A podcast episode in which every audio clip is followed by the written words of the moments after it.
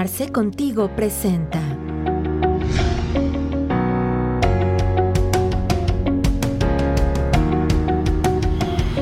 Hola amigos, ¿cómo están? Bienvenidos a sus sesiones de Arce Contigo. Es un gusto volverlos a recibir en este espacio. Les agradecemos mucho que nos acompañen. Y por supuesto no quiero dejar de eh, señalar que les invitamos a que puedan compartir la información que estamos nosotros subiendo semana tras semana en este espacio, tanto en YouTube como en Facebook. Y que también nos pueden encontrar, por supuesto, en Spotify también para poder reproducir este contenido de gran, gran interés. El día de hoy el tema, la verdad es que va muy dirigido hacia contadores sobre todo contadores que van iniciando, aunque nos ha tocado casos de algunos contadores que con cierta experiencia pues llegamos a cometer ciertos errores en nuestros registros contables. Y la verdad es que este tipo de errores pueden conllevar distintos riesgos dependiendo del tamaño, de la ubicación del error que tengamos. Y es muy viable que podamos nosotros estar analizando de manera constante cuáles son los errores más comunes que nos encontramos nosotros a lo largo del ejercicio profesional. Y por eso el tema del día de hoy lo hemos denominado riesgos derivados de los registros contables. De esta forma, pues bueno, tenemos a dos grandes invitados para poder platicar del tema, dos especialistas en el tema contable que ahorita los voy a presentar con ustedes para que los recibamos y agradezcamos sobre todo el tiempo que toman para estar con nosotros. En primera instancia, de mi lado derecho, le doy la más cordial bienvenida al maestro Martín Rojas. Maestro, muchísimas gracias por el tiempo. ¿Cómo estás? Al contrario, muchas gracias. Muy a gusto de estar aquí. Muchísimas gracias, maestro. Sea bienvenido. Gracias. De la misma forma, del lado izquierdo tenemos al maestro Armando Huepa, a quien también, maestro, te agradezco muchísimo el tiempo. ¿Cómo estás? Muchas gracias, mi estimado Alex. Muy bien, muchas gracias. Gracias por la invitación. Al contrario, sean bienvenidos. Vamos a entrar un poquito en el tema. A veces el tiempo nos gana un poquito, por eso vamos a ir como entrando de manera, de manera directa. Decía yo hace un momento al inicio de la charla que vamos a, tratar un tema que probablemente se preste muy, muy enfocado hacia los contadores. Aunque no quisiera yo eh, segregar el público que nos está viendo en este momento. Si tú eres un empresario, si tú eres un emprendedor que está comenzando a entrar a estos temas eh, empresariales y comenzar a, involucrarse a este mundo financiero y contable, vale mucho la pena que te quedes porque vamos a tratar temas probablemente muy esenciales, pero que sin embargo te van a ayudar muchísimo a que puedas identificar ciertos riesgos que como empresario pudieras estar eh, revisando, supervisando a efectos de que, bueno, evites algunas multas, evites algunas sanciones por parte de diferentes autoridades o inclusive dejemos la parte coercitiva de las autoridades, que estamos muy ligados a ese tema. Vamos a atender simplemente al hecho de que mi contabilidad sea una contabilidad útil para los efectos de mi, empresa. Y para eso, maestro Martín, vamos a comenzar a platicar. Platícanos, por favor, un poquito acerca de, este, del sentido que debemos de tomar nosotros como contadores y del ejercicio profesional que estamos haciendo. Porque, y quiero como nada más como preámbulo, no sé si coincida conmigo, maestro, pero estamos tan enfocados al tema fiscal que muchas veces queremos forzosamente encajar la parte contable financiera con la parte fiscal, pero no forzosamente debe ser así, maestro, por favor. Así es, mi estimado Alejandro. Fíjense que algo interesante de los negocios y en la información que generan los negocios para administrarlos, siempre me han dicho que la contabilidad no le interesa al empresario. Al empresario no le interesa que usen NIF, no le interesa la contabilidad, pago de impuestos nada más. Y yo digo, oye, platicando con algunos empresarios, digo, tienes razón. ¿Y saben por qué, muchachos, no les interesa la contabilidad a los empresarios? Porque no les funciona. No les sirve, no les dice nada. Yo en el, en el trayecto profesional siempre presentaba estados financieros a consejos de administración, a directores generales, a gente muy buena en los negocios, pero muy dura. Y siempre salía con la cola entre las patas. Decía, oye, ¿qué es esto? No me sirve, esto no tiene que ver con mi negocio. Y yo dije, bueno, entonces, ¿qué auditaba? Claro. Entonces es un punto importante la información. ¿Por qué el empresario no utiliza la contabilidad? Porque realmente no le dice nada. Y ese es el primer riesgo, mi estimado Alejandro. La contabilidad te sirve para administrar el negocio. Olvidémonos si estamos obligados por el 28 del código, que si la mando o no la mando porque miscelánea me dice no la mandes, como lo reciclo.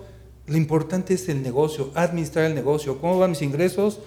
¿Estoy con los ingresos recuperando mis costos o no los estoy recuperando? Yo un mal registro contable te puede llevar a esa conclusión de que pues, no sirve la información. Yo siempre le digo con la bendita este, contabilidad electrónica cuando nació, ¿no? Que por ahí cuando nació me decían, no, es una nueva contabilidad. No es la misma nada más que en términos electrónicos para mandarle al SAT. Pero digo, si tú pones a, yo digo, grafica tu estado de resultados que mandas al SAT. Ingresos, costos y gastos. Grafícalos. Digo, te va a salir un electrocardiograma. Sube, baja, sube, baja, sube, baja y no tiene razón de negocio ni para el SAT.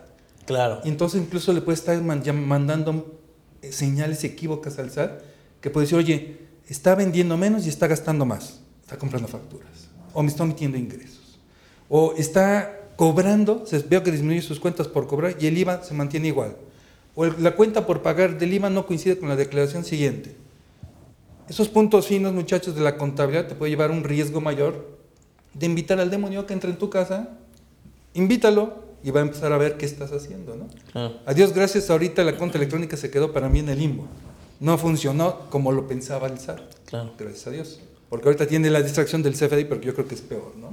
Sí, creo que, creo que sí es peor, porque creo que en el CFDI, inclusive lo vemos, este, maestro Armando, en el tema de las cartas de invitación que manda ¿no? la autoridad, porque con un comportamiento, mejor, o con un análisis muy básico a través de los puros CFDIs, prácticamente está este, tomando una postura sobre si estás omitiendo algún ingreso, si estás evi- evitando algún pago de impuestos y, no, no propiamente entra al análisis. Entonces, en ese sentido, este maestro, como comentaba el maestro Martín, seguimos hablando de una misma contabilidad, simplemente que hay diferencias para los usos financieros, para los usos fiscales o para los usos de, control, de análisis o de, o de proyección que pudiéramos estar generando una contabilidad.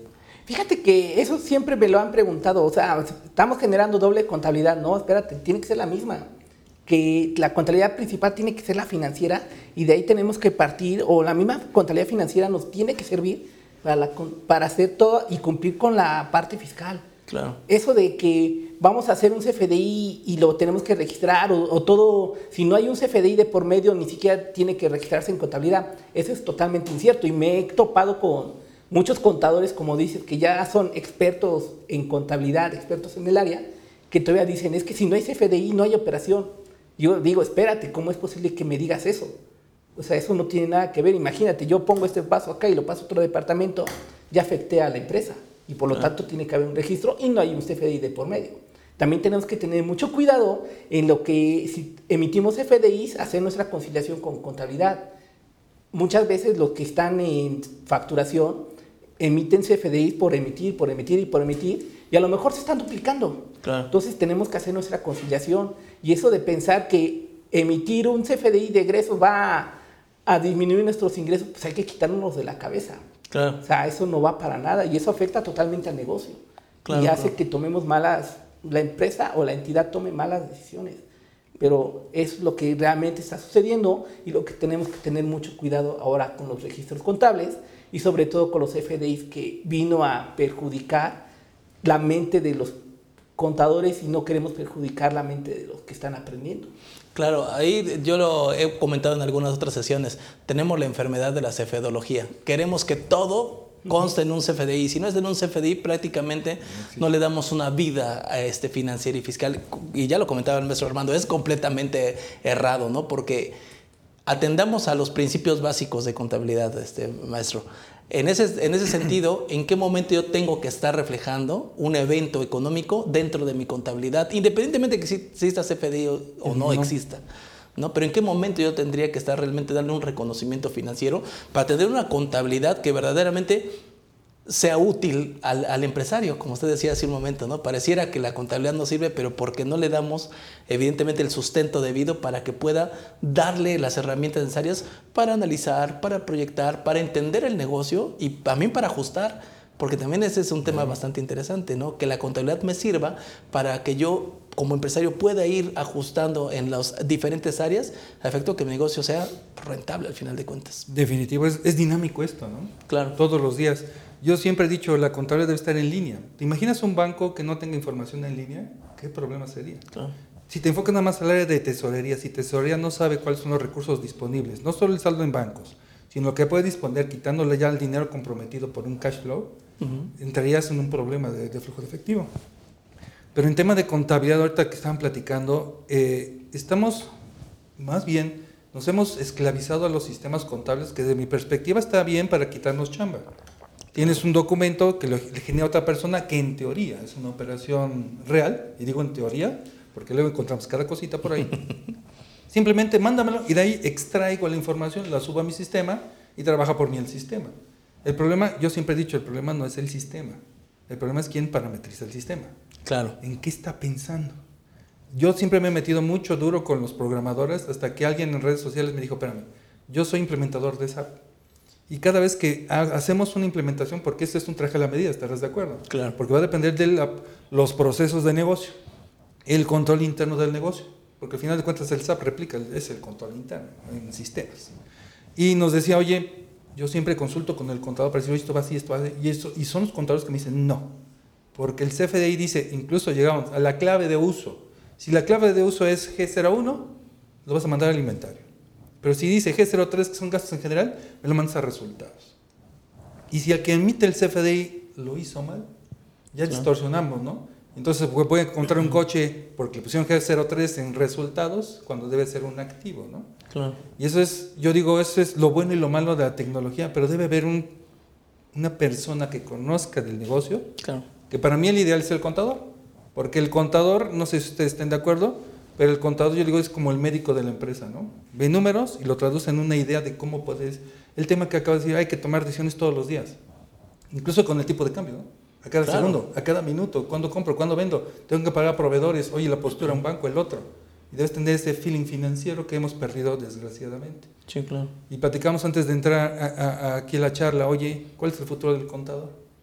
Si todo va a estar por el CFDI, perfecto. Si el CFDI me va a cargar las declaraciones, perfecto. Yo ya no hago nada. Más que revisar, que es lo interesante. Sí, claro. Prefiero revisar a no hacer, ¿no? Claro. Si los sistemas me lo van a dar, oye, ahora qué interpreto de la información. Ya tengo saldo de bancos, ya tengo saldo de clientes. Oye, un tema importante de la contabilidad son los saldos de cuentas de IVA pendiente de acreditar, IVA pendiente de trasladar. Porque ahí generalmente hay mucha basura. Porque en teoría debe corresponderte contra clientes o contra proveedores, acreedores, los que te genere IVA, ¿no? Pero a veces no hacemos esa prueba, ¿no? Oye, agárrame el cliente, divido entre 1.16, multiplícalo por 16, ese es el IVA, ¿qué debes tener en el pasivo? Claro. Si no te checa, oye, fue un problema contable o no estás pagando como debiste haber pagado el IVA, ¿no? Sí, claro. Y si le metes cuentas por cobrar en dólares, que por ahí traigo un tema con la revaluación de las cuentas por cobrar, yo siempre digo a los muchachos, oye, el IVA pendiente de trasladar derivado de una cuenta por cobrar en dólares, ¿se revalúa o no se revalúa? Y nuestra mente dice impuesto, no se revalúa. Digo, oye, este IVA pendiente de trasladar ni siquiera es impuesto. Nosotros llamamos IVA, sí. porque proviene, viene en el CFDI, así viene el CFDI. y le pongo IVA, pero el IVA se causa, artículo 1b, cuando se cobra. Claro. O cuando se extingue la obligación, cuando te das por satisfecho. Puede haber diferentes formas de, al efectivo, ¿no? Ahí es cuando nace el IVA, no cuando dijiste tu venta y registraste contablemente, sino cuando lo cobras. Y de acuerdo al artículo 20 del Código Fiscal, tipo de cambio, para evaluar contribuciones y accesorios en moneda extranjera, utilizas el tipo de cambio de la fecha de transacción y si no lo hubiera, te vas el del diario oficial del día anterior emitido por Banco de México. Correcto. Y entonces no tiene nada que ver con el registro contable original. Entonces, si tú lo registras a 20 pesos y cuando le cobras a tu cliente está a 22, la ley de IVA te dice, ahí se causó, el 20 del código te dice, eh, utilice ese tipo de cambio. Y está a 22 y le pago a 22 al SAT, pero yo registré a 20 y esos dos ¿dónde quedaron? Nunca se registraron. Por eso se hace una bola de nieve que no puedes identificar de dónde salió. Ok, que ahí justamente es donde, inclusive para este ejercicio hay una reforma al respecto del, del, uso del tipo de cambio, ¿no? Porque la autoridad, a decir de la autoridad, se estaban utilizando tipos de cambio que no correspondían y ya puso la limitante para que se use directamente el de que se publique en el diario oficial de la Federación, tanto para que limitemos tanto la utilidad como la pérdida en tipo de cambio, justamente por ese tipo de asientos, ¿no? Que quedaban muchas veces volando ese tipo de cuestiones. Sin embargo, aquí el tema, y ya nos estamos metiendo directamente a las, a las cuestiones de, las, de los principales errores, nos saltamos un, paso que también, ahorita lo quiero también retomar porque es muy importante desde, desde mi punto de vista. Pero sí, efectivamente, creo que un primer tema que pudiéramos a, este, ahí poner una palomita para la gente ahí que nos está siguiendo es justamente el tema del tipo de cambio. Creo que es una parte medular, mucha atención con la modificación al respecto de, de la utilización del tipo de cambio del diario oficial. ¿Por qué? Porque la autoridad está considerando que se estaban generando o mayores pérdidas o mayores utilidades a través del uso de este concepto. Pero bueno, ya el maestro nos estuvo comentando al respecto. Antes de entrar de lleno a los, a los, a los casos muy específicos, también tocabas uno con el tema del CFDI. Creo que hay una base importantísima para la generación de cualquier contabilidad y, y tu opinión, maestro Armando, al, al respecto. el tema del catálogo de cuentas. A raíz de que salió el famoso código este, clasificador en, en, el tema del SAT, casi casi todo el mundo quería forzosamente empatar y llevarlo directamente hacia allá. Y creo que la intención para nada era esa, ¿no? Creo que, que el, espíritu o la estructura que puede tener una contabilidad radica mucho en el catálogo de cuentas que podamos armar. Y cada compañía, pues, es, es diferente. No sé en ese sentido cómo lo ves. Sí, fíjate que en alguna ocasión platicando con mis alumnos, porque mm, tengo la oportunidad y de dar clases, de transmitir mis conocimientos, siempre les digo, si van a armar un catálogo de cuentas en una empresa en el que lleguen a trabajar, siempre vean hacia el futuro, no nada más se queden en el presente. ¿Saben qué? Esta empresa puede tener estos ciertos ingresos o puede vender esto y entonces empiecen a armar su catálogo viendo hacia el futuro 5, 10, 15, 20 años. Entonces yo siempre les he propuesto esa, esa idea a mis alumnos y algunos sí los han llevado a cabo de los que han salido y de los que también he platicado con algunos contadores que también han implementado de ver hacia el futuro, no nada más estar en el presente, transmitir y decirle, oye, este catálogo de cuentas nada más te va a servir ahorita y a lo mejor para el próximo año. ¿Y el próximo año qué vas a volver a reestructurar? ¿O qué? No, siempre piénsalo, veas el futuro, no nada más en el presente. Y siempre lo hemos hecho así. Y eso del catálogo de cuentas del SAT, pues nunca lo he podido empatar con un catálogo de cuentas de una empresa como tal. Hay muchas diferencias. Yo le he encontrado muchas diferencias. No sé, el maestro Martín, si también concuerde conmigo que hay ciertas cuentas que no concuerdan entre el uno y el otro. Entre un catálogo de una empresa con el catálogo del SAT. No sé qué opinas. No, definitivo. Y ahí traemos, en la comisión de NIR, tenemos un tema sobre el impuesto sobre la renta diferida en pagos provisionales. Ok. Eh, de acuerdo al, yo le llamo los reclones torcidos del demonio al anexo 24, el catálogo de códigos agrupados, no de cuentas. Ahí dice códigos agrupados, incluso el mismo anexo cuando empieza, dice, estos son códigos agrupados y esto es catálogo de cuentas. Pero como dices, hubo muchos contadores que vaciaron su catálogo de cuentas y montaron el anexo 24, claro. no hay cuentas que ni siquiera están en congruencia financiera de negocio, ¿no? Y hay algunas que andan perdidas, ¿no? Gastos de instalación. Digo, eso existía bajo principios de un enfoque inadecuado. Porque, oye, gasto de instalación, ¿qué pones? Instalación eléctrica. Digo, ¿y dónde está la instalación eléctrica? Ah, pues está detrás de la pared. Pues entonces forma parte del edificio. Una lógica, pues, forma parte del edificio. Pero así está en el anexo 24, hay un código agrupador para eso. Entonces yo lo registro ahí. Entonces decíamos, oye, y hay un tema muy puntual del pago provisional de renta que traigo y traemos una, una, guerra encarnada con los fiscalistas. Exacto. Okay. Porque me dicen, artículo 14 de renta, pago a cuenta del impuesto anual. El impuesto se causa por ejercicio, no por mes, sino por ejercicio. Por lo tanto, no sé si voy a quedar a cargo o a favor. Por lo tanto, es un activo. Correcto. Ese es el, ese es el razonamiento fiscal, bajo una visión fiscal. Digo, oye, si hablamos con el empresario, tú le dices al empresario el impuesto, ¿qué es para ti? Pues es un gasto. Es más, es un dolor de cabeza, porque me está quitando mi ganancia. Está repartiendo. Cuando el estado de resultados ves ingresos, costos y gastos, eso es lo que gané.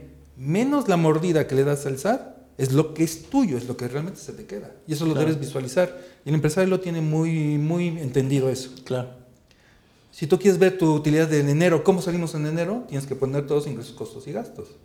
Y un gasto es el impuesto. Y el impuesto lo causaste Diferimos en ejercicio porque hay un, coeficiente utilidad que proviene del ejercicio anterior o hasta 5 hacia, atrás, ¿no? Correcto. Pero no tiene que ver con la realidad del negocio del mes. Momento. Del momento. Te digo, oye, haciendo un análisis rápido, de acuerdo a las normas de información financiera que se supone nos rigen para los registros contables, te dice el párrafo 7 del ANIF D4 que habla sobre eso, el impuesto causado se registra como gastos en el periodo.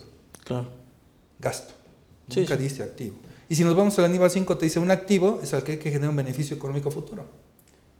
Como una cuenta por cobrar, ¿cuál es el beneficio económico? El dinero que va a estar en el banco. Claro. Tu inventario, una cuenta por cobrar y el dinero en el banco. Un activo fijo, un producto que vas a vender y así te vas en escalerita hasta llegar al efectivo. Sí. Pero un pago provisional, ¿qué beneficio te va a dar?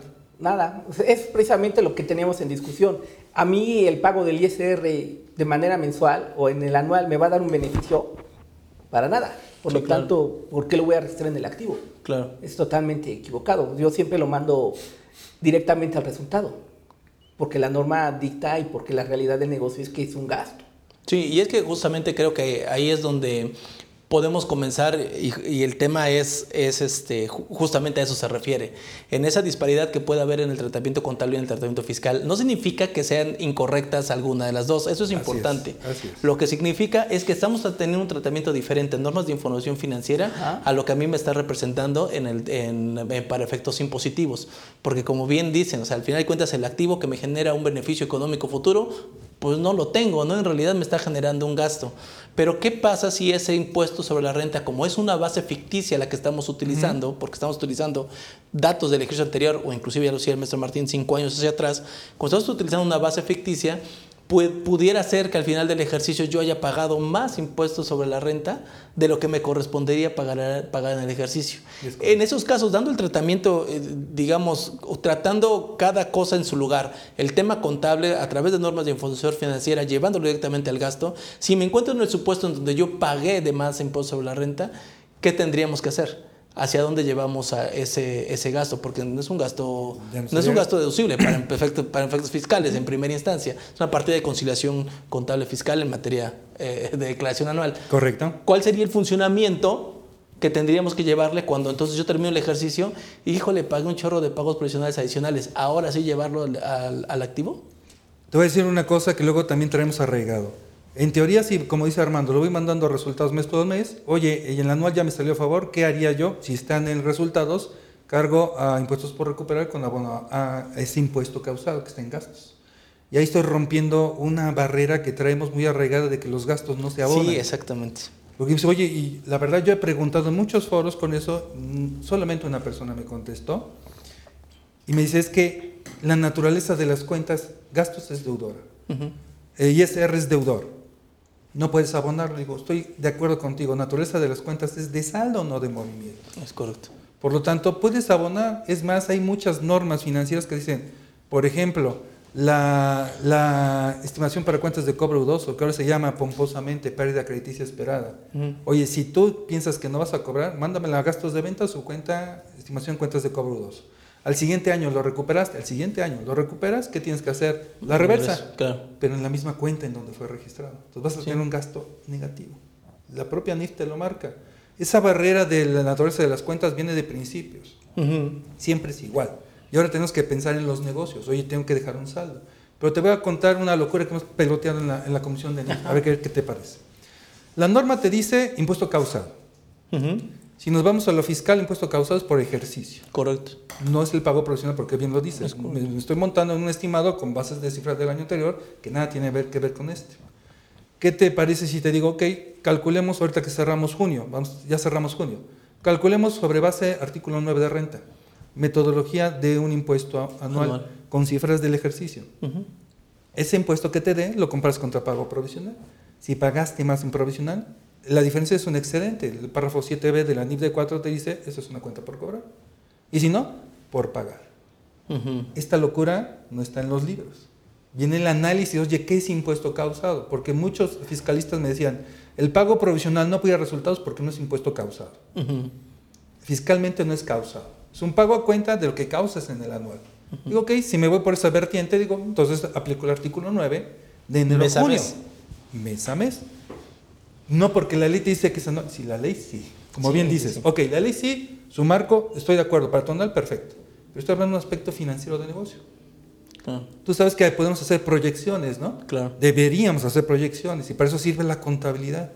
Oye, hay proyecciones, por ejemplo, estaríamos 6-6, ¿no? Seis meses ya reales y seis meses proyectadas. Para ver cómo vamos a cerrar el año financieramente y cuál es la, el impuesto que vamos a causar. Con la aplicación del artículo 9, podemos decir, oye, ya determiné mi impuesto causado, ahora sí enfrento el pago provisional. Pero eso no está en ningún libro, no está Sí, en una ley, no está claro. Y las normas te dicen, la NIVA 1, es de carácter deductivo. Te deja mucho a tu feeling financiero Claro. de entendimiento del negocio para poder llegar a esta conclusión. Sí, claro.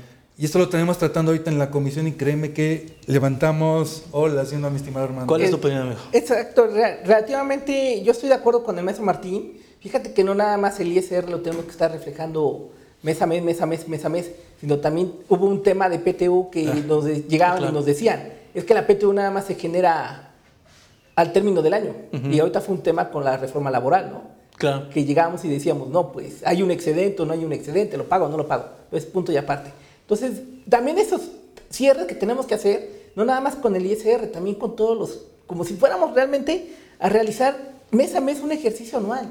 Correcto. Así debe de comportarse el negocio, no nada más llevarse por lo que dicta la, la ley, lo que dicta La costumbre. la costumbre, realmente la costumbre, lo que nos enseñaron a- en las escuelas y lo que nos enseñaron en otros despachos, ¿no? Claro. Digo, porque a mí me enseñaron así, hacerlo anual, anual, anual, pero ya analizando y todo eso, vimos, no, todo lo que estábamos haciendo estaba relativamente mal. Estábamos dañando el negocio. Claro, claro. Y lo que queremos como asesores de negocios, no como contadores que nada más nos usan para poder calcular impuestos, porque es la realidad ahorita que nos y para buscar citas en el SAT. y para buscar citas, exacto, que ahorita es un martirio, Eh, es, debemos hacer ese análisis. Analizar el bien del negocio. Y si analizar el bien del negocio es realizar todo este procedimiento de hacer cierres mensuales, mensuales, hay que hacerlo. A lo mejor llegan y nos dicen, es que no nos pagan. Probablemente, pero es algo que no podemos pelear, ¿no? Claro, fíjate, eh, aquí hay dos posturas bastante interesantes y quiero enfocar primero al, al tema del impuesto sobre la renta.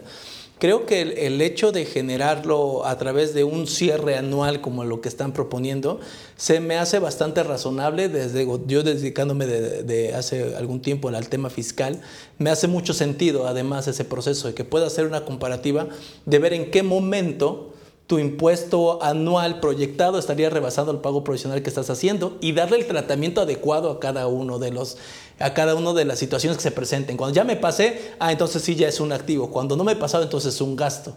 Y probablemente pueda ser este, razonable porque además lo estoy conociendo y estoy, estoy eh, aplicando la norma de información financiera como lo marca. En el momento que yo conozco el evento, en ese momento yo lo estoy reflejando contablemente. Exacto. En el tema de la PTU difiere un poco, ¿eh? ahí sí, permítame de- diferir un poco, por favor, en ese tema, porque en ese momento yo no tengo ninguno, eh, durante el ejercicio yo no tengo ninguna obligación de pago. No. Como es en el impuesto sobre la renta. Como aquí yo no tengo ninguna obligación de pago y la conozco hasta la presentación de la declaración anual, yo creo que a este momento lo podría yo reconocer afectando a mi información financiera desde mi punto de vista. Creo que es un poquito diferente y a lo mejor permítanme hacer el símil un poquito con los temas de las prestaciones de carácter anual, el famoso aguinaldo. Ahí sí yo también coincido y que se ve muy pocas veces en la contabilidad que se esté pro- este, Registrando. registrando exactamente conforme se va devengando la prestación, porque ya tengo una obligación de pago en ese sentido y creo que ahí tendría que estar forzosamente aplicándose de ese modo. Normalmente no se ve, ¿verdad? No, No, no, se o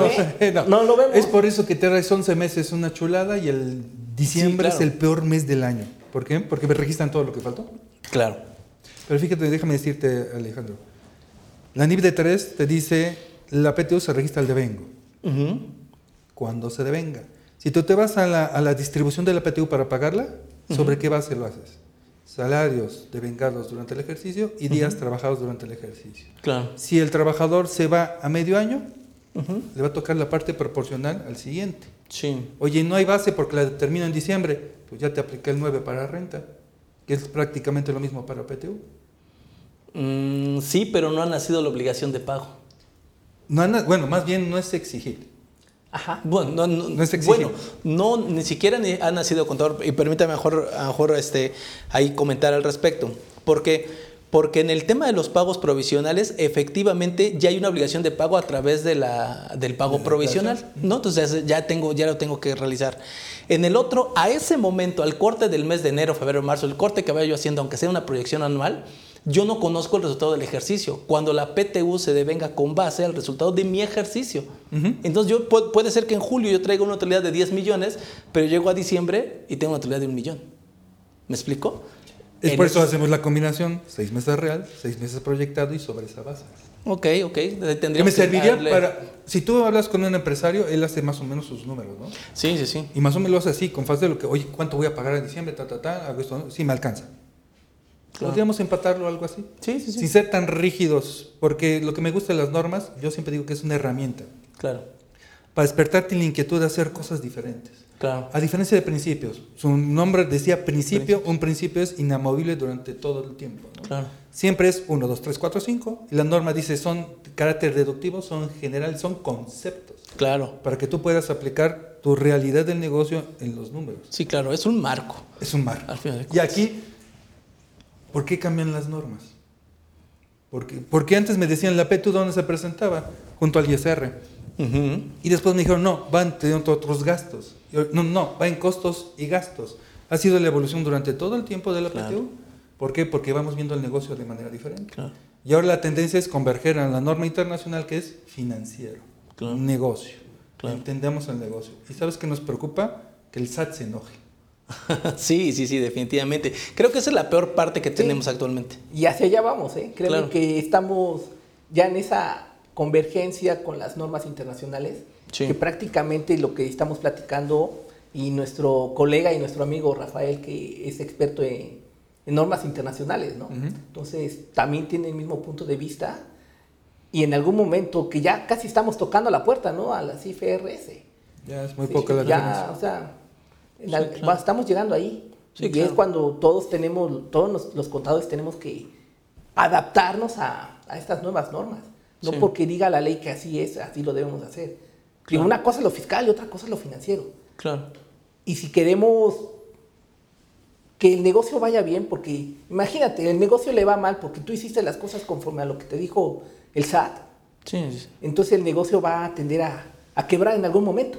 claro. En cambio, si tú empiezas a realizarlo, oye, pero este negocio tiene que ir aumentando su valor, su valor contable, valor contable, entonces tengo más trabajo seguro para mí. Porque al, eh, al empresario le gusta lo que yo hago, le gusta la manera en cómo interpreto los estados financieros, cómo están elaborados, cómo los estoy presentando y las notas, muy aparte. Entonces, créeme que eso habla muy bien de, de los contadores. Claro. Ahora, si me permiten añadir, en este medio donde estamos en lo financiero y lo fiscal, el 2020 nació algo que ahorita no hemos visto cómo ha pegado, que es el artículo 5 del código, que viene el concepto beneficio económico esperado. Y te toma la, la- la redacción, es prácticamente lo mismo que dice la NIVA 5, como parte de la definición de activo, beneficio económico futuro. Y te dice, empátalo contra el beneficio fiscal y vamos a ver la razón de negocio. Claro. Es un tema que los han dicho los abogados, esto es peleable, porque ¿cómo va a ser el SAT si es razón de negocio? Claro. ¿Qué tanto es tantito, no? Un, un empresario dijo, ahora va a resultar que yo soy tonto para tomar decisiones y que por eso le estoy viendo la cara al SAT. ¿Por qué? Porque no hubo utilidad, al contrario hubo pérdida, y más en estas épocas tan complicadas, ¿no? Claro. Tienes que castigar el costo y vender a donde se pueda para, sacar, para pagar la nómina, ¿no? Entonces vas a tener pérdidas. Eso quiere decir que estás viendo la cara al SAT porque el beneficio económico fue menor al fiscal.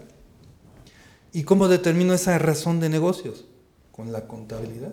Sí, sí, totalmente. Oye, si, si tú le estás pagando a tu contador, es porque tienes un beneficio, ¿no? Si le estás pagando a un tercero para que te maquile un proceso productivo, que conoces del, tema de las empresas especializadas, Claro. vamos a pedir a Repsi al que viene a reparar el refrigerador, este, oye, ¿por qué le pagaste a él? Porque forma parte de mi proceso, ok, y cómo veo que realmente hubo un beneficio. Ah, porque este es mi precio de venta, estos son mis costos, estos son mis ingresos, costos, gastos, genero rentabilidad en el mes. Si no lo hubiera pagado él, no hubiera tenido negocio, no hubiera tenido ventas. Y es en donde agarras lo financiero como herramienta para defender lo fiscal, porque lo fiscal deriva de lo financiero. Claro. Más bien, los dos derivan del negocio. Sí. Y todo lo hacemos por una razón. Claro. Yo siempre digo, si no hubiera razón de negocios, no debería estar en contabilidad. ¿Por qué lo registramos? Porque compramos facturas. Bueno, algunos. Sí, yo no sé nada de ese tema. No puedo opinar. No puedo opinar al respecto. Es más, si tú registras un CFDI sin la transacción, se va a ver en tu estado de resultados. Claro.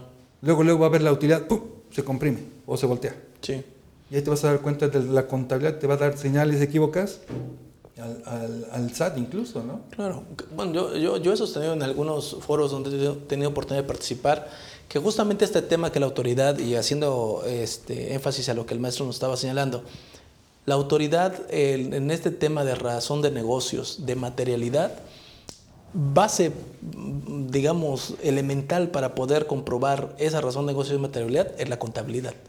Ahí está, ahí está el génesis de esta información que la autoridad está pidiendo.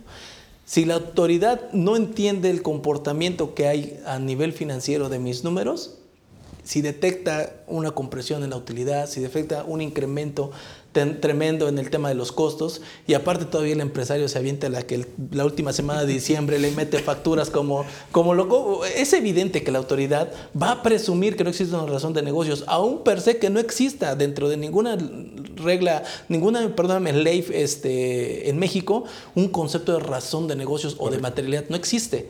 Sin embargo, nos ponemos también de pechito con la, con la autoridad para que nos nos estén metiendo el pie por ahí, ¿no? Sí, está, muchos empresarios quieren dormir tranquilos, ¿no? ¿Y cuál es ese dormir tranquilos? Pues quedar bien con el SAT, pero también tienes que quedar bien con tu negocio. Cuidar las dos, las dos partes, no nada más una. Siempre hay que cuidar esa, esa parte. Y fíjate que hace rato me estaba, me habló una persona y precisamente me estaba yo comentándole eso, que tiene problemas con el SAT. Tiene problemas con el SAT por los malos registros que ha tenido y, y todas sus utilidades o todo lo que gana se le está yendo, se le está yendo al SAT por, por el efecto de las multas, por, la, por los malos registros contables o porque no le entiende a su balanza. Entonces, ahorita está súper ahorcadísimo. Yo creo que ya ni quiere salir de su cama y está abajo de la almohada, ¿no? Porque ya no ve la suya. Sí, lo que pasa es que también hay un tema ahí muy importante de que pues muchos empresarios todavía tienen la idea de que, pues bueno, pues a mí para que no me cae o, o para que me llegue una revisión, pues es un poco difícil, etcétera, ¿no? Entonces, en esa, en esa postura es complicado a veces tratar de convencerlos que ya no es lo mismo de antes, ya no es lo mismo que hace 10 años. El SAT ha evolucionado de manera impresionante. La, la información que maneja es brutal. El procesamiento de datos es, sí, claro, es, es, muy fuerte. Y antes lo que se le llevaba a cinco años poderse dar cuenta, ahorita en un clic está resolviendo y está por eso mandando, estamos viendo cartas de invitación y, y, todo eso a todo el mundo, ¿verdad? Casi, casi como si fueran este, estampitas, ¿no? El, el tema de las cartas de invitación. Sí, está tremendo. Y luego los clientes llegan y dicen, es que me acaba de llegar una, una carta de invitación del SAT, una... Yo, pues, espérate, es un correo masivo hay que ver si realmente procede o no procede. Claro. Es la única manera. Eh, hace, ¿cuándo fue la última? Hace como dos semanas, ¿no? Que lanzó un correo masivo sí. para todos. ¿Qué fue lo que dijo? Oye, me debes IVA, me debes IVA. Pero no estaba checando lo que, nada más estaba viendo el IVA eh, trasladado, el que cobraste. Pero no estaba disminuyendo el IVA que... El acreditamiento. Ajá, el acreditamiento. Entonces, pues todo el mundo tuvo una diferencia ahí. Sí, claro. Sí, es que también muchos, muchos contribuyentes se espantan de eso. Que, que, también vale mucho la pena decir. Y la verdad es que para las personas que nos, que nos siguen, actualmente he encontrado yo muchísimos empresarios que ya le conocen bastante bien y que le inteligen bastante bien al tema contable, financiero, fiscal. Yo creo que también la información que hay actualmente en redes sociales es tanta, es basta, que también le ha permitido a muchos empresarios capacitarse. Y hay muchos empresarios que preocupados por el bienestar de su, de su empresa sí han estado metiéndose en ese tema. Sin embargo, la autoridad sigue metiendo ahí también ruido en algunos, en algunos aspectos. ¿no? Es que en varios, ¿no? Sí, bueno. Es la recaudación más barata que hay en este país. Sí, sí, el miedo. el miedo. Sí, por supuesto. Sí, y, y, concuerdo que todos los empresarios tienen que estar al, pendiente de su contabilidad. Todos. Hay algunos que son súper dejados, ¿no? Que ni siquiera, oye, mándame la contabilidad, pero creo que piden los estados financieros como a los seis o siete meses de que inició el ejercicio. Claro. O sea, como dices, no, no le interesa porque nada más para quedar bien con el SAT pagan impuestos. Sí, claro. Y ni eso. Y ni eso. Y ni eso. Sí, ya. Aunque que, que pagues impuestos no significa que estás bien con el SAT, ¿no? Sí. Esa famosa este, el 32D, famoso, que todo mundo te lo pide por todos lados. A mí me, causa mucha risa que, que para todo te piden el 32D. Si supieras que no te dicen absolutamente nada el 32D, más que has estado enviando declaraciones, no sabes si bien, mal, si estás sometiendo ingresos, si eres un 79, simplemente dice que enviaste una declaración, ¿no? Así de sencillo. Vamos entrando ya a este, un poquito más al fondo, ya otras cuestiones que, que traigo aquí este, sobre la mesa para poderlas platicar. Un tema que a mí me ha tocado ver mucho, desafortunadamente en algunas contabilidades que tenemos oportunidad de supervisar o de, o de analizar, el tema de la naturaleza de las cuentas. Ya comentaba usted, maestro, hace un ratito algo al respecto, pero es muy común encontrarnos de repente, ya sea cuentas eh, de resultados o cuentas de balance, activo, pasivo, cualquiera, que traigan una naturaleza cambiada en sus saldos. Es algo, es algo muy común que se da y eso es algo que pudiera de, de manera eh, importante tergiversar la información financiera de la empresa. De acuerdo, y generalmente se da por errores de contabilización, por falta de supervisión y de análisis, ¿no? Claro. Pero de esos, esos saldos, eh, cuando yo fui auditor, era lo principal, ¿no? El primer punto a revisar, los saldos de naturaleza contraria. ¿Qué Claro. originó? Y fíjate que eso deriva mucho de la- de una debilidad o falta de un control interno que llegue hasta la contabilidad. Porque el control interno nace de la operación, pero va a llegar a reflejar información. Ujú. Y siempre ese control interno, lo que sí hemos dicho, no sé si tú has escuchado del concepto de guía contabilizadora. Claro. Yo la escuché, pero es como el chupacabras. Todo el mundo sabe que existe, pero nadie la ha visto. Yo lo conocí auditando una unión de crédito. El sistema financiero tiene la circular única, donde te dice todas las reglas contables. Ok. Y ahí te dice, en este rubro se va a registrar esto cuando ocurra esto, esto y esto, y va originado por esto y va a repercutir esto. Es una guía para que te vaya guiando a dónde es el registro, ¿no? Eso te va a ayudar a disminuir esos errores de contabilización. Y por ejemplo, lo que te decía hace rato del IVA, pues me generaba un, un saldo contra... ¿De qué originó esto? Ah, de la fluctuación cambiaria. Porque yo registraba el IVA a, 30, a 20 pesos y lo, el IVA pendiente de trasladar y cuando pagaba, que era 22 pesos, cargaba los 22 pesos a esa cuenta y la mandaba iba a trasladar, quedaba bien con el fisco, pero se me quedaba un hueco ahí. Claro. Entonces incluso volteaba el, el saldo, el- la naturaleza de la, de la cuenta, ¿no? Claro. O como aplicación de, oye, como hay muchas empresas que cada quien registra lo suyo, ¿no? Ujú. Sí. Cuando ves el, este, el RP te sirve para eso, ¿no? Pero cada quien está en su mundo y no hay, no interactúan, que es lo que me preocupa, ¿no? Entonces por aquí llega la de cuentas por cobrar, vacía la cobranza y registra. Y por aquí el de facturación, el sistema hace que registre la factura, ¿no? Pero si llegó la cobranza y se me olvidó facturar, pues ya le cambié la naturaleza a la Sí, cuenta, claro. ¿no? Oye, ¿cómo que le debo a los clientes? sí. ¿Pero ¿Quién está pagando a los clientes? Un empresario me dijo, oye, dime quién está pagando a los clientes. ¿Por qué?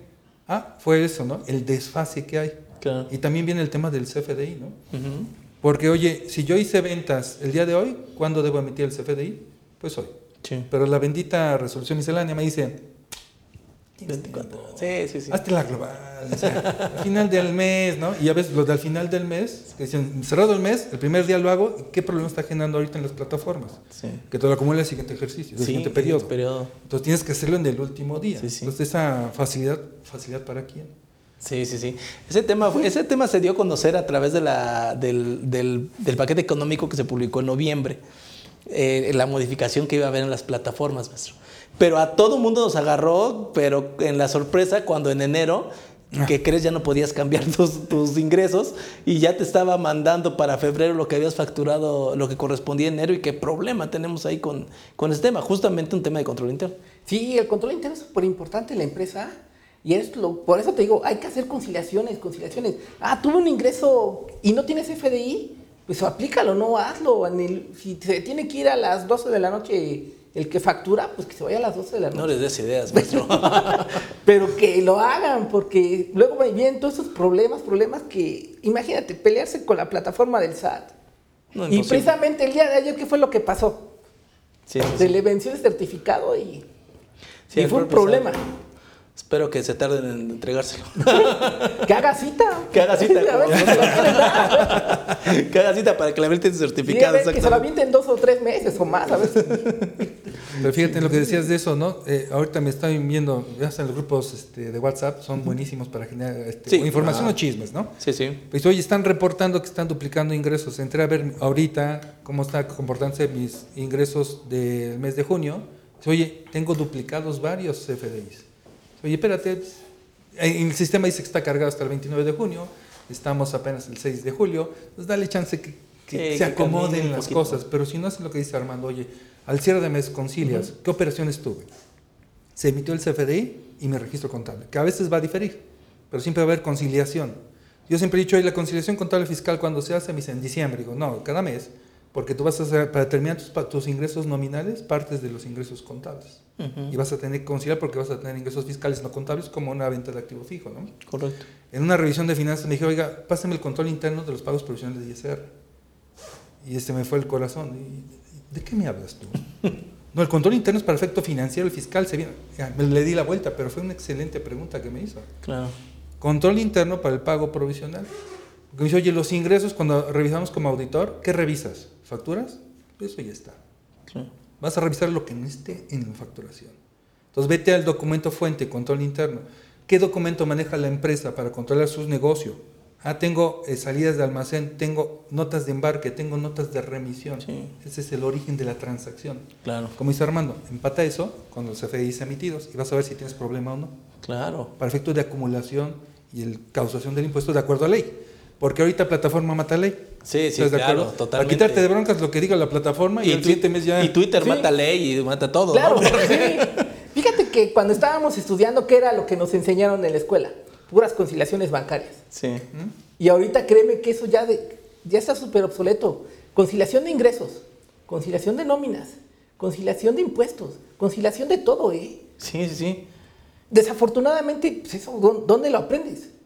Sí, no, pero- Los guamazos diarios. sí, no, sí, sí, Exacto, claro. o sea, no, no, a, a fuerza te tienes que estar a súper actualizado, tanto en fiscal como en. Con contabilidad, Como claro. contabilidad. Qué, qué bueno que hace, que hace la observación el maestro y ojalá nos puedas a- a- abundar un poquito más con el tema, porque a ver, conciliación de ingresos no es tus facturas contra tu estado de cuenta. O sea, no va por ahí el tema. No, claro Si, no. si bien es cierto, hay una base ahí, pero sí hay que Parte. ir al, al origen de, de dónde sale de esa información, porque a mí me ha tocado ver, este maestro, y seguramente a ti también, en cuestiones de que ahí sigue habiendo muchas empresas que dicen, bueno, es que esta parte no la declaro. Y cuando entras a su sistema de, de control, ¡boom! tuvimos el caso de una empresa que tenía su sistema de control y tenía, generaba todas sus notas de venta y generaba la factura. Pero casualmente la factura no salía por el total de las notas de venta que existían en el sistema para darle salidas al almacén. Híjole, qué importante, que, que el tema no solamente es con lo, que la, con lo que la autoridad ya tiene en sus manos, eso podría ser demasiado sencillo.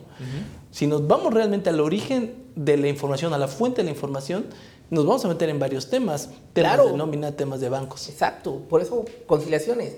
Fíjate que hace rato me habló una contadora que abrió una cuenta de la empresa. Dijo, oiga, contadora, acabo de abrir una, una cuenta de la empresa SADCB, pero va a ser no fiscal. Ah, ok. Y yo, a ver, explíqueme cómo está eso. Sí, todo lo que reciba la, la empresa en efectivo no se va a declarar. Y yo, ¿cómo? O sea, es algo nuevo que yo necesito aprender porque no le sé, ¿no? O sea, dígame cómo está eso. ¿En qué NIF la encuentro? Sí, o sea, imagínate ah, el nivel que está todo eso, ¿no? Que te diga fiscal y no fiscal cuando sabemos que eso ya ni existe. Claro, Dejó de existir hace mucho tiempo. Claro. Y entonces ahorita como ya empezaron a hacer movimientos en esa cuenta no fiscal, ¿qué es lo que yo tengo que hacer? Dame el estado de cuenta y con la pena yo voy a hacer este, los FDI por público en general para que se vayan reflejando. Si no, imagínate el problema de negocio que se va a meter por no declarar esos ingresos en la... sí, claro, de La la, cuenta cuenta no no fiscal. fiscal.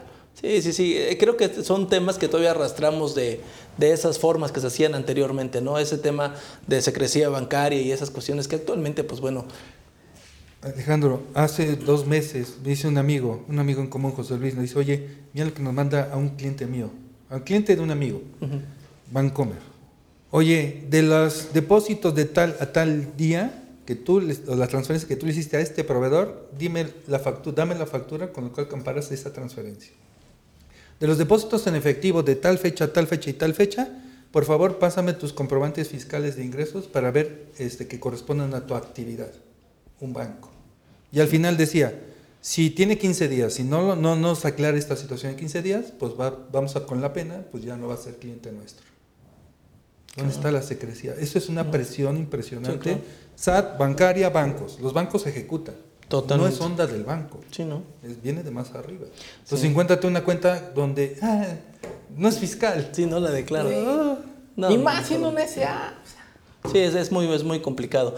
Fíjate que, eh, y- y abordando y aprovechando el, el comentario que estaban haciendo, creo que un tema importante y que vale mucho la pena abordar es en el tema de las personas físicas. Ok. Las personas físicas cuando se realizan actividades empresariales eh, tienen el conflicto muchas ocasiones en donde revuelven su, su vida privada con la vida empresarial, en es- eh, entiéndame, o en el sentido de que todo lo manejan en una misma cuenta que en estricto sentido no sería del todo incorrecto, sin embargo sí genera muchas complicaciones, Claro. muchísimas, muchísimas compli- complicaciones en ese tema. ¿Qué podríamos, este maestro, ahí a- para las personas que nos siguen, poder abonar ahí para que nos, para que no entren esas complicaciones? Porque el SAT llega y dice todo lo que se parezca a ingresos o todo lo que suene a, a erogación que tocó el banco, hay un procedimiento establecido en el 91 de renta que se llama discrepancia fiscal, que te la puedo aplicar y ¿qué crees? O sea, la- te puedo generar impuestos por ingresos que a lo mejor hasta estoy duplicando porque fueron traslados entre cuentas, etcétera, ¿no? Realmente el control es muy importante. Siempre en persona física le llaman la cuenta no fiscal, ¿no? Ah, Sí, claro. Que es más común escucharla Es más en común. personas físicas. Sí, sí. es sí. más común en persona Totalmente. física, ¿no? Yo le llamaría, no es no fiscal, más bien es personal. Es correcto. Y eso es por, por una transparencia para la misma persona de su negocio, porque bien dice, si todo lo pongo en una sola cuenta, no voy a saber qué dinero es del negocio y qué puedo, sí puedo tomar. Entonces la primera recomendación que siempre hacen los contadores es que no me hace caso. Abre una cuenta donde tengas tu vida personal ahí. Si quieres hacer transferencias del negocio, pues ya tienes la transferencia, ¿no? Claro. Y el origen va a ser tu negocio. Yo también le digo al contador, oye, yo, yo les preguntaría a contadores, si en la cuenta bancaria del negocio está la vida personal, de acuerdo a la NIF, hay una NIF que es el, la NIVA 2, el, este, el postulado básico de entidad económica que te dice, que hasta suena medio loco, ¿no? La persona física se considera una unidad de negocio independiente de su propietario. O sea, yo soy la persona física, yo soy el negocio, pero soy independiente de mí. Suena roco. Y dice, ah, es que vas a considerar nada más ingresos, costos y gastos del negocio. Claro. Por lo tanto, no me, vidas, no me metas la vida personal. Entonces, eso ya es mucho de finanzas personales en la persona física. Decir, oye, reglas, porque si revuelves todo, no vas a saber si te estás llevando dinero del negocio y no vas a pagar la nómina, no le vas a pagar al proveedor, no le vas a pagar al contador. Ah, no, Sí, ese es se le paga anticipado. perdón. Esos no cobran. No, no, esos, esos son altruistas. A ver, qué, qué importante. Muchas personas físicas, muchas, muchas, muchas, yo me he topado con el tema de que no saben realmente cuánta utilidad les deja su negocio. Eh, exacto. Porque no llevan el control. Sí, eh, eh, Es- es eh, para ellos es muy fácil llevar una- un Excel, ingresos y gastos. Ah, pues me acabo de ganar 10 mil pesos. Pero ustedes, esos 10 mil pesos, ah, paga impuestos, todo eso, disminúyalo, ¿no? Pero yo también soy de la misma recomendación y yo sí lo les digo, yo llevo, o sea, yo en lo personal, sí llevo una cuenta bancaria para mis servicios profesionales, Claro. otra para la de sueldos y salarios. La de Claro. sueldos y salarios me lo puedo gastar como yo quiera. Inclusive, no sé si te acuerdas hubo una controversia con un abogado que decía que todo lo teníamos que registrar en contabilidad, todos los gastos. Imagínate si me voy a un antro o lo que tú quieras. sí, sí, mande. claro, claro. Ida a tal lugar, ¿no? Sí, sí, O sea, sí. nada que ver con, la, con el negocio, no sé si te acuerdas, ¿no? Claro, Fue hace como gastos tres de años, ¿no? esparcimiento. Sí. Sí. Y, y regístralo en contabilidad, ¿no? Para eso están los gastos Ah, personales. es que decía que con eso ya blindabas a la persona física contra la discrepancia fiscal. Digo, ok. ok. No, sí, nos despedazamos, ¿no? Sí, claro. Bueno, Sí. Pero sí, es que en esos La criterios. misma idea, yo se lo recomiendo a mis clientes. Hay clientes que sí me dicen, no, yo no quiero abrir una otra cuenta, yo quiero la misma. Ah, la misma, pero más control. Sí, claro. La única manera. Y la gran mayoría de mis clientes sí llevan a cabo. Tienen distintas actividades, distintas cuentas. Sí, sí. Yo creo que es lo ideal para poder tener ese control sobre los ingresos y gastos de cada una. Y transparencia y trazabilidad, ¿no? En el momento que llegue el demonio, te das de topes. Ya la cuenta Sí, personal claro. lo pueden gastar como ellos quieren. Si se lo quieren gastar, no quieren pedir factura, que si quieren irse al extranjero, ya es lo que ellos quieran. Sí, sí, sí, claro. Pero la del negocio la respetas. Sí, sí, la de negocio ya tiene los Y efectos. fíjate, el- la persona física tiene el problema de que se, voy, voy ganando porque vendo mucho. ¿Y dónde está lo que gastaste para vender? Con lo que dice Armando, ¿dónde están los costos, gastos, tu utilidad, dónde está? Contador, ¿dónde está? Es que el SAT no pide contabilidad. No. La persona física no lleva, no tiene obligación de llevar contabilidad. Ah. Qué, qué- qué buen tema acaba de tocar, maestro, porque creo que ese es un dolor de cabeza de muchas, muchas personas físicas que volvemos a lo mismo. Como la autoridad fiscal no me exige una contabilidad, entonces yo no llevo contabilidad de mi persona física. Error. No. Fíjate que la NIF, las NIF mencionan entidad. Nunca te menciona régimen fiscal. No te dice si es persona moral, persona física. Te dice entidad. Llámese persona física o persona moral. Luego el artículo 28 te habla de la contabilidad. Y todos los... el eh, la ley del ISR, la ley del IVA, la ley del Seguro Social te dice que para que sea deducible debe estar debidamente registrado en contabilidad. El IVA para- tiene que estar debidamente registrado en contabilidad. Eh, la ley del Seguro Social para las prestaciones que no integran el salario base de cotización debe estar registrado debidamente en contabilidad. La ley del IETU también te menciona que debe estar debidamente registrado en contabilidad. Dime si eso no obliga a todas las personas a estar a Sí, llevar contabilidad. Aparte de que la resolución miscelánea te dice que tiene que llevar contabilidad, que te exceptúe de la de enviar de contabilidad electrónica es muy distinto. Pero aparte te dice la resolución miscelánea que tiene que estar conforme a la norma vigente, la norma vigente O sea, normas de información no, financiera. claro. Entonces, todos estamos obligados. Sí, Ahora, claro. El reciclo, ¿no? Cuando salió el reciclo. Ah, Oye, bueno. es que no lleva contabilidad. Ese no lleva ni contador. Eh, Es, es correcto. te pasó la ley de IVA, que no hay reciclo IVA, ¿estás de acuerdo? Claro. Reciclo es renta. El IVA te dice, obligación, llevar contabilidad. Sí, claro.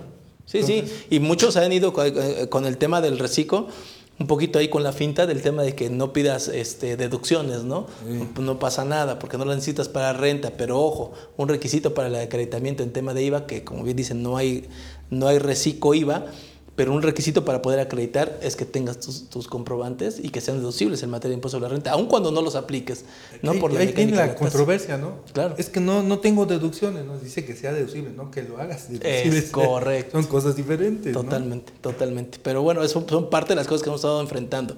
Otro tema importante que quiero señalar, y creo que este sí impacta de manera muy, muy directa a, a los empresarios. Me ha tocado, desafortunadamente, ver muchas veces a los socios o accionistas de una empresa registrados ya sea en la cuenta de deudores o de acreedores este, en esa contabilidad. Hay efectos importantes al estar generando esos temas porque muchas veces se ocupan inclusive como cuentas de cuadre, ¿no? O sea, este piquete que me sobró por acá lo mando ya sea al deudor o al acreedor. Pero el hecho de tener en primera instancia deudores con, a los socios, pues bueno, eso en, en términos de ley podría considerarse un dividendo ficto. Y después en el tema de acreedores, pues también estamos trasladando una carga hacia la persona física, maestro. Así es, porque dice, oye, si te prestó, que generalmente son préstamos, oye, ¿dónde está el interés que te está cobrando? Ya Claro. no son partes relacionadas, un interés que debe estar a valor de mercado y nos metemos en otro rollo, ¿no? Entonces, realmente, oye, y es un tema muy, muy común, porque dice, el accionista pagó con su tarjeta personal un gasto, llega la factura a nombre de la empresa y lo registras como cuenta por pagar a cargo del accionista. Y nunca se le paga. Entonces estás mandando una señal, oye, como te está prestando, ¿verdad? Sí. No, no, no me está prestando, está haciendo pago por cuenta de, es un pago por cuenta de Sí. terceros, ¿no? Entonces dale una figura a eso. Claro. O sea, en la contabilidad que sea que refleje la realidad. En tema de deu- deudores, muchos siguieron, no sé si tú tuviste esa oportunidad cuando nació el anexo 24 Ujú. y dijeron, estas cuentas utilízale y en el anexo 24 hay un código agrupador que dice accionistas dentro de deudores diversos o cuentas por cobrar. Y dijeron los fiscalistas y abogados, pobre de ti contador si me registras algo ahí. Y lo que tengo, pues mándala donde quieras, pero quítalo. Sí, claro. Y lo mandaron a no deducibles. Y los no deducibles es la cuenta predilecta del SAT para es lo primero que te revisa de cajón. Porque sabe que un no deducible es un beneficio directo al, al- al accionista y eso se computa como el dividendo ficto. ¿no? Correcto. Ya sé que no, no existe dividendo ficto en la ley, ya siempre me golpean por la terminología. Así le llamamos. Sí, ¿no? así le llamamos. ¿Por qué? Porque estás beneficiando al empresario, estás sacando lana para él. Sí, claro. Y eso en, en forma, vamos a llamarle con la NIF 11 de capital contable, estás ganando utilidades, te estás llevando un dividendo para Sí. impuesto, ¿no? Totalmente. Y entonces ese descontrol, y algo que dices importante, ¿no? La cuenta de cuadre, ¿no? Sí. Ahí es que después lo, lo veo, ¿no? Es que, es que el empresario se llevó, sacó un cheque a su nombre y se llevó el dinero. Y si es que hay mucha- muchos empresarios que dicen, y tengo que meter- meterme en su mentalidad, yo, persona física, y mi empresa somos el mismo. Y el dinero es mío y yo hago con él lo que quiera. Claro. Y muchos contadores se enfrentan a los empresarios y dicen, no puede hacerlo, no puede hacerlo. ¿Y qué dice el empresario? Sexy. Me tienes hasta el gorro. Digo, oye, ¿por qué no mejor cuantificas el riesgo? Esta cuenta de deudores, trátalo como dividendo. Este es el impuesto que debe al SAT con este tratamiento. Sí. Y no, incluso nos dijo, oye, es que se lleva el dinero como gastos personales, clásico, ¿no? Ah, sí, El claro. gasto personal del accionista mayoritario, ¿no? Y eso a todas luces es, es dividendo. sí, dividendo, Es totalmente. dividendo. Oye, ¿y cómo le hago? ¿Lo manda no deducible? Pues es lo mismo, ¿no? Entonces, ¿a dónde lo mando? Y empezamos, oye, ¿cuál es la razón de por qué se lleva el dinero? Y es en donde lo financiero tiene que dar soporte a lo fiscal. Claro.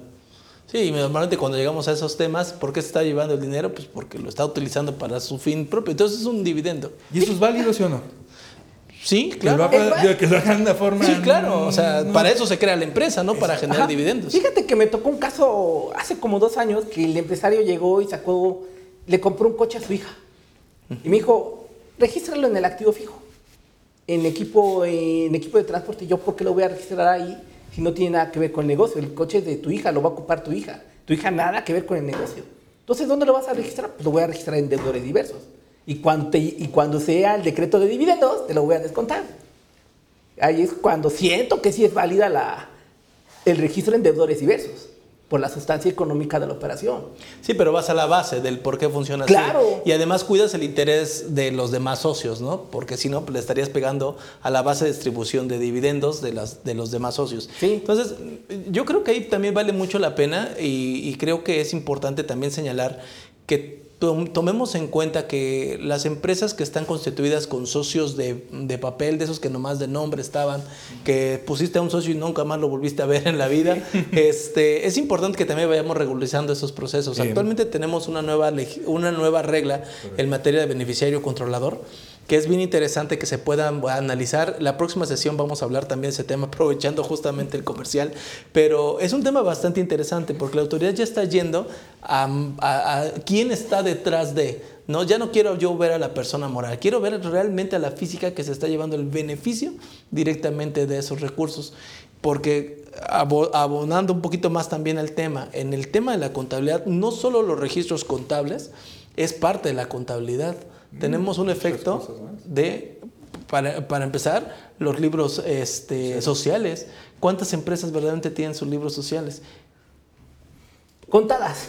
Más Contadas. fácil.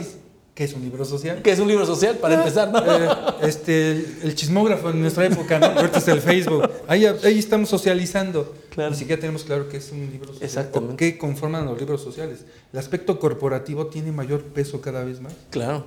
Y más con el. Yo digo que es el- la mano que mece la cuna, ¿no? Sí, sí, el beneficiario Este, controlador. Para saber quién es. Yo estuve muy presente mucho tiempo durante esas sesiones de abogados y pones una empresa aquí, otra acá, otra acá, otra acá, otra acá, para que lleguen a saber que fuiste tú. ¡Uh! pues ya llegó. Pues, ¿qué crees? Ya Llegó. Y la autoridad podría solicitarlo. Es parte de la contabilidad, así lo está señalando la propia norma. El artículo 33 del código del reglamento del Código Fiscal de la Federación se compone, ¡boom! Y hasta tu acta de nacimiento como empleado, ¿no? Hasta tu alias. Hasta tu alias. La cuenta de Facebook, ¿eh? La cuenta de Facebook también ya va a estar ahí, todo va a estar por ahí. Sí, y hasta la de OnlyFans, porque cómo estás teniendo dinero, ¿no? Porque Esa es la cuenta no fiscal. Esa es la cuenta, exactamente, eso sí, la cuenta no oficial junto con, junto con la de criptoactivos también ahí también. Ah, el- es correcto. Son de las cuentas, las cuentas no fiscales. En fin, como se pueden dar cuenta, hay muchísima información, hay muchísimas cosas que se están platicando. Hemos tratado de abordar como, como los temas más comunes. Sin embargo, creo que, pues bueno, la- creo que la información es vasta. Las características de cada una de las empresas, pues bueno, también van originando ciertos errores, ciertas omisiones. Quisiera solamente tratar dos puntos adicionales y después ir cerrando con algunos comentarios y que si me permitan podamos hacer una segunda sesión para seguir abordando este tema Con que me gusto. parece súper interesante y que me parece, tomémoslo como una, una guía más o menos de, de- de- de consulta para que ustedes puedan estar viendo qué es lo que sucede con sus negocios. Dos temas, dos temas importantes que creo que valen mucho la pena. El tema de cuándo considero un activo fijo y cuándo considero un gasto. Siempre ha habido mucha... Este, mucha discrepancia con los criterios de diversos contadores. Algunos dicen, no, lo que pasa es que si, si me costó 10 pesos, entonces lo mando al gasto, pero si me costó 10 mil, ah, entonces lo mando a la inversión. Entonces, ese tema, maestro, si nos puedes comentar sobre, sobre cómo dirimir sobre esa, sobre esa situación. Sí, fíjate que no es muy difícil, ¿eh? Imagínate esta mesa para un estudiante de universidad. ¿Cuánto tiempo crees que dure? ¿Cuatro o cinco años? Claro. Activo fijo. Y es mucho. Y es mucho.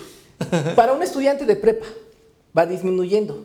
De secundaria va disminuyendo. Pero esta mesa para un niño de primero de primaria, de kinder, ¿qué sería? No dura un año, se van Te la despedazan luego, luego. Sí, luego, luego. O sea, así puede haber varios ejemplos Claro. de cuándo puede ser un gasto y cuándo puede ser un activo. Atendiendo a la permanencia que tiene ese activo dentro de mi operación. Exacto, Ese, o, o esa inversión, ¿no? Se vuelve. así es. Entonces, tenemos que volvernos también expertos o más bien peritos en saber cuánto la vida útil que nos puede dar un activo. Si sabemos que ese activo nos va a durar un- menos de un año, Gasto. gasto. Yo era muy dado a que mi equipo celular, yo vi mucho las contabilidades que decía equipo de comunicación, celulares, celulares, celulares. Pero si a mí mi celular, que me conozco, no me dura un año, ¿para qué lo voy a mandar directamente al activo? Si sé que no me va a durar. Claro, Entonces, directamente al gasto.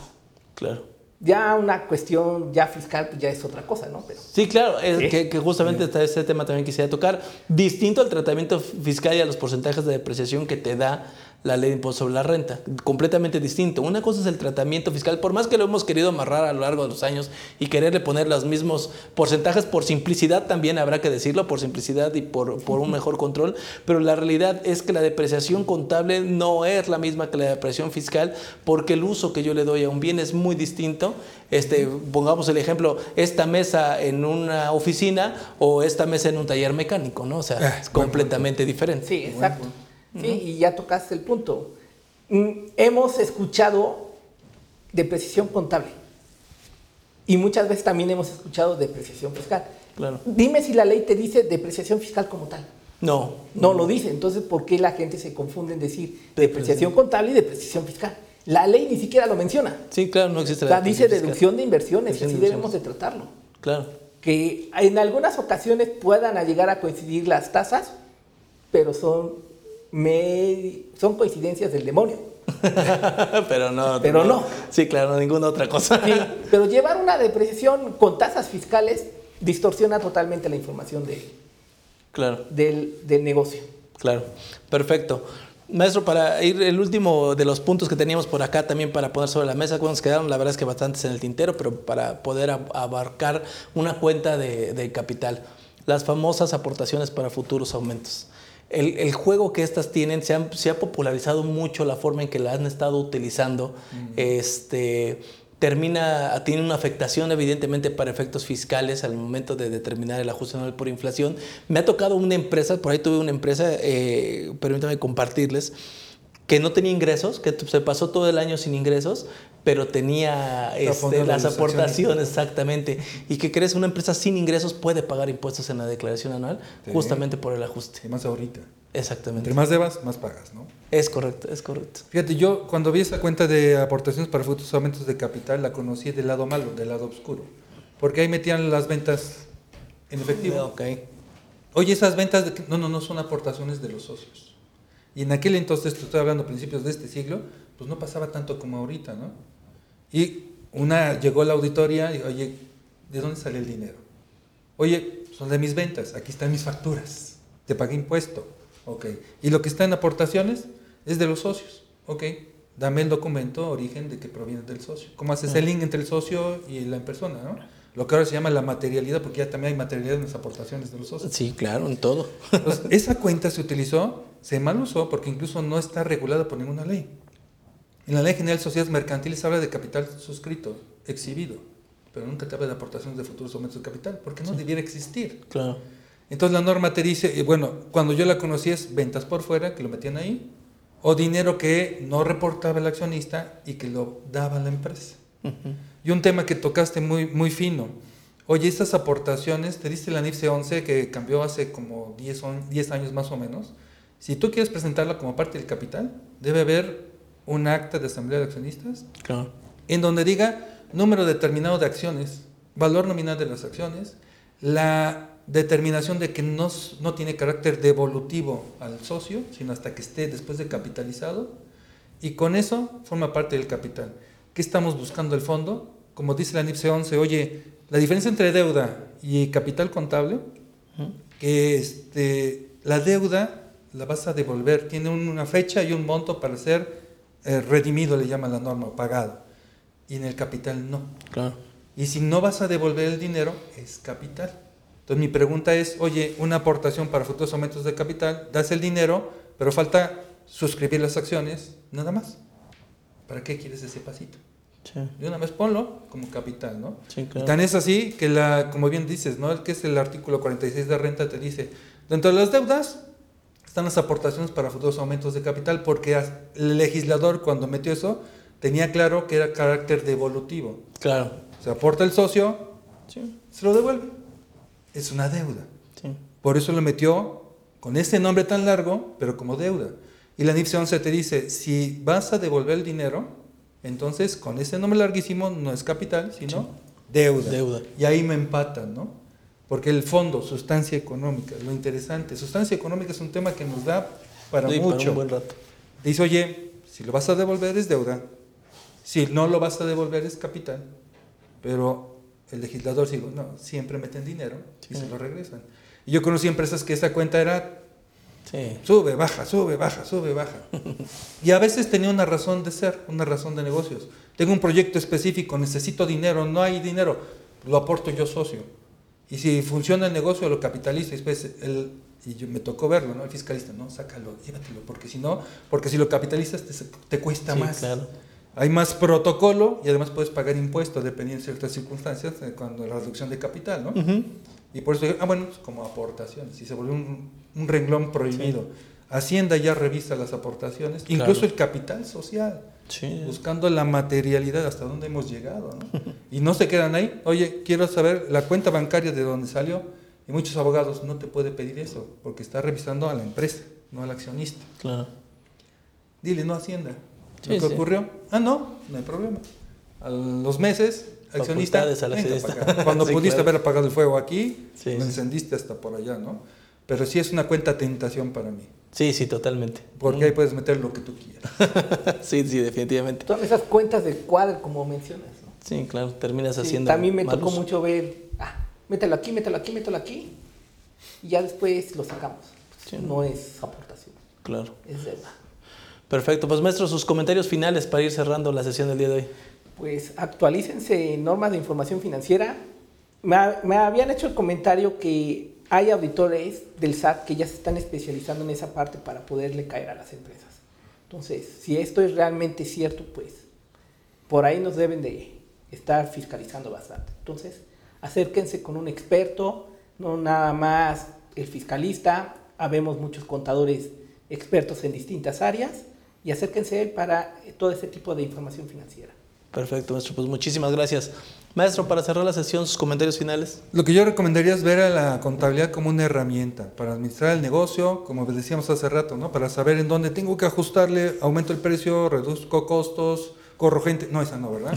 Le pago al contador, ya tengo dinero para pagarle al contador, pero también te va a servir mucho para tu defensa fiscal, muchísimo. No saben el peritaje contable, cómo es redituable, redituable, o sea, buen billete te pueden pagar con una pericial contable soportando las operaciones en un aspecto fiscal, en un litigio fiscal. Entonces también podemos tomarlo como una plataforma, si conocemos. Y como bien dice Armando, te invitamos a conocer las normas de información financiera porque te dan una idea para entender el negocio. Más allá de cárgale aquí, abónale allá, que no nunca lo vas a encontrar o es muy raro, te dan la idea de cómo entender el negocio, cómo funciona, incluso sus alcances fiscales. La NIF D4, que es una, para mí es la joya de la corona, que muy pocos la aplican, porque tal vez no es entendible, es el clic o el enlace entre impuestos sobre la renta y la contabilidad, para sacar sus efectos impositivos que son reales. Claro. Entonces, nuestra recomendación va a ser, utiliza la contabilidad como un trampolín, no como un objetivo, no para mandarlo al SAT. Es más, hasta yo siempre me río, es que el SAT lo pide, y digo, ¿y en dónde lo pide? El SAT no pide. Bueno, ahí está la miscelánea, ahí, ahí es donde legisla, ¿no? Sí. Pero, como contadores, créanme que tenemos mucho campo de acción. Así es, así es. Qué, buen comentario, este maestro. Sí, efectivamente, para aquellos contadores que creen que nos estamos este, ya extinguiendo ya los, los- la, la profesión, pero no, la verdad es que nada más alejado de la realidad. Hay muchísimo campo de acción para nosotros. Y pues bueno, espero que estos comentarios que acaban de escuchar les sean de utilidad, que puedan aplicar y que puedan hacer un análisis al interior de su empresa para poder hacerlos efectivos y aterrizarlos a lo que ustedes necesitan. No me resta más que agradecerles, re- reiterarles que estamos a sus órdenes ahí en los comentarios en las plataformas digitales, por supuesto, a sus órdenes y agradecemos mucho que nos hayan acompañado. Gracias, maestro. Gracias, Gracias. gracias, maestro, por el tiempo. Muchísimas gracias a ustedes y bueno, ayúdenos a compartir para que seamos cada vez más los que compartimos información con valor. Muchísimas gracias. Invitamos a seguirnos en nuestras redes sociales.